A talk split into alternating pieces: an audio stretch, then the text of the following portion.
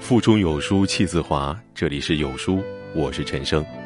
今天跟大家分享的是来自唐文的“人生何必纠结，其实就是这么简单”。一起来听。朋友十六岁的女儿在上高中，平时蛮喜欢阅读的，不过是个小愤青儿。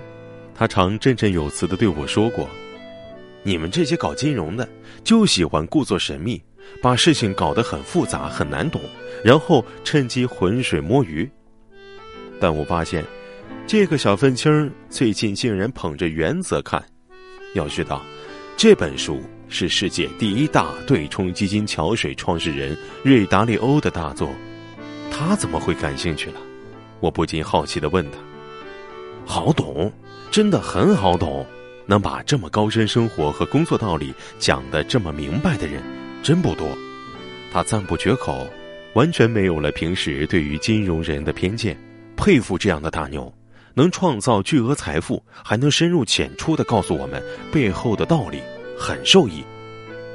原来，他在内心里对金融大神还是很敬佩的。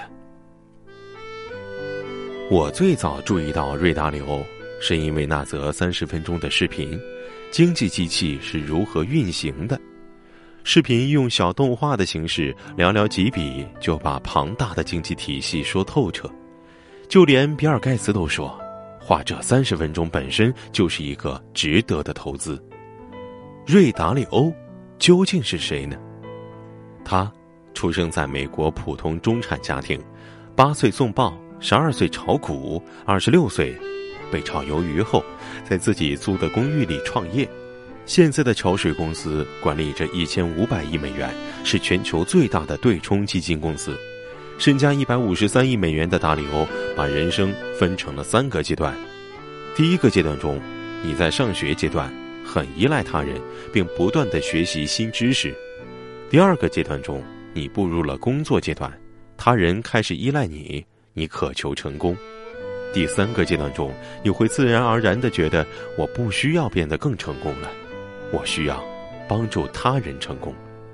二零一七年，迈入第三阶段的达里欧卸任桥水公司 CEO，并对自己多年的生活和工作经验进行了反思和总结，写成了《原则》一书。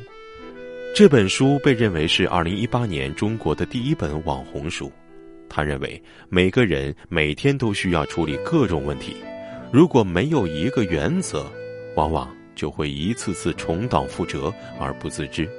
相反，如果有了原则，就能更快的做出决策，过上更好的生活。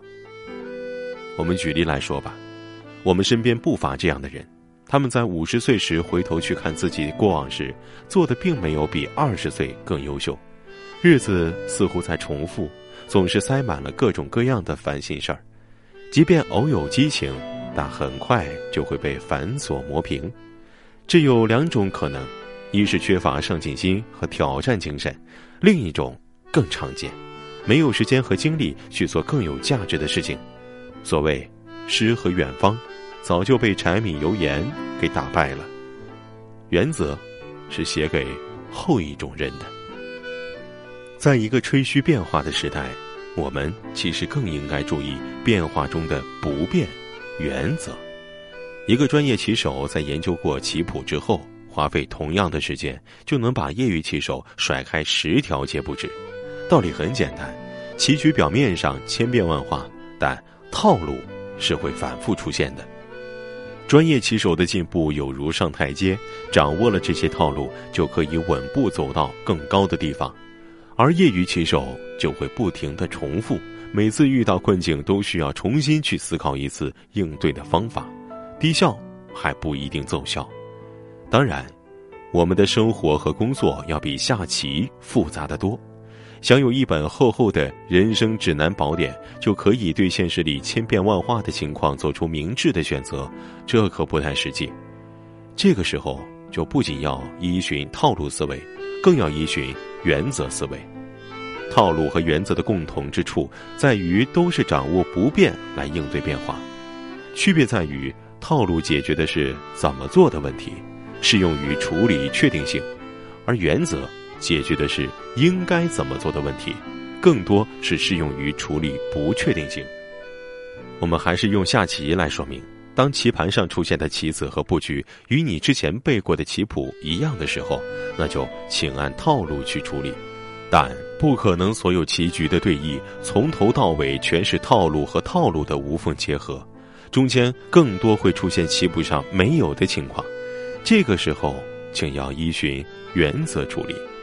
无论生活还是工作，都有很多事情可以依循原则、高效和有效的去处理。那么，这样积累起来的，我们就越来越有时间、精力和自信去做更有价值的事情，而确保。我们是在进步的。我曾经总结过，一切商业问题归根到底是人的问题。这下半句话是一切人的问题归根到底是个哲学问题，在原则这里再次得到了印证。原则归为生活和工作两大部分。为什么一本商业书籍要强调生活原则呢？这首先就是一个对人性的重要洞察。达里欧明确写道：“任何组织或机构若想正常运转，其工作原则必须与其成员的生活原则相契合。只有能更好的生活，才能更好的工作。首先，原则中的生活原则帮助我们去克服人性的弱点。绝大多数人的成长史都是一部分人性弱点暴露史，而优秀者的成长史是他们爬的坡更高，暴露的弱点更多。”卓越者的成长史是不仅暴露的弱点多，而且找到了克服这些人性弱点的原则。例如，人性中有一种偏好，都希望自己是别人眼里的聪明人，是别人眼里的问题解决者。因此，很多人在遇到问题时难以放下身段，难以抱有开放的心态去求教别人，听他人的意见和建议，因为这样感觉会显得不够聪明，显得没有能力去解决问题。但达里欧终于明白过来，重要的是问题得到解决，而因此获益。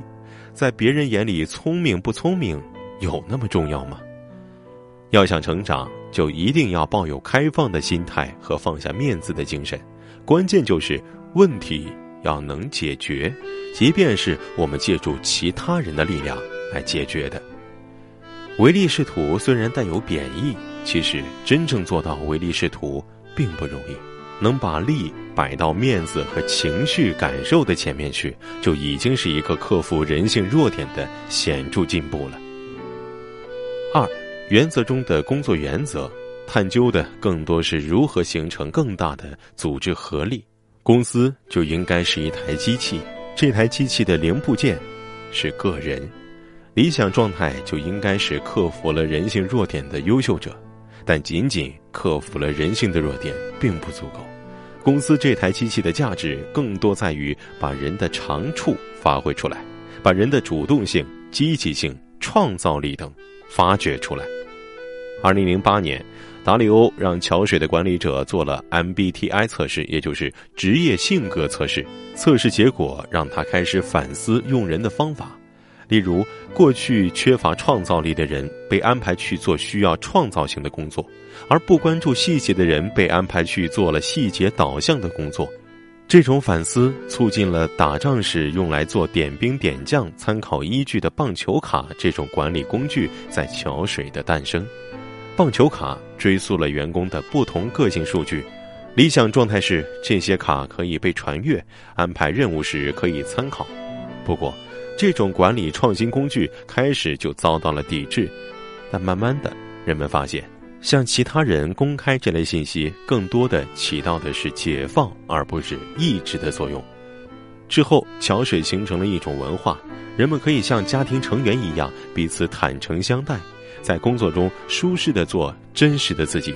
可以说，原则最终就是为了探究公司这台机器是如何运行的。以及应该如何更好的运行，深以为然。其实我们能够获得更大的自由，不是因为上帝放松了对我们的约束，只是因为我们更加懂得和应用更加基本的原理、原则。原则的扉页里这样写道：“瑞达利欧在这本书中分享的生活和工作原则，帮助他从一个普通中产阶级家庭的孩子，成长为我们这个时代最成功的人士之一。任何人运用这些原则，也都能达到自己的人生目标。你要活成了一个真正有形的人，而不是一滩肉，一团混乱不堪的情绪。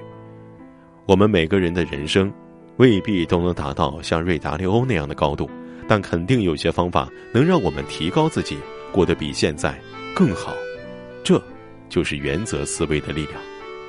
感谢瑞达利欧为我们详细的列出了他所遵循的数百条生活和工作原则。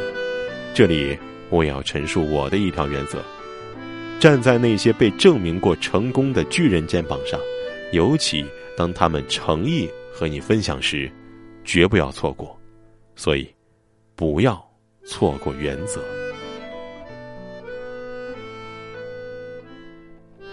在这个碎片化的时代，你有多久没读完一本书了呢？长按扫描文末的二维码，在有书公众号菜单免费领取五十二本共读好书，每天有主播读给你听。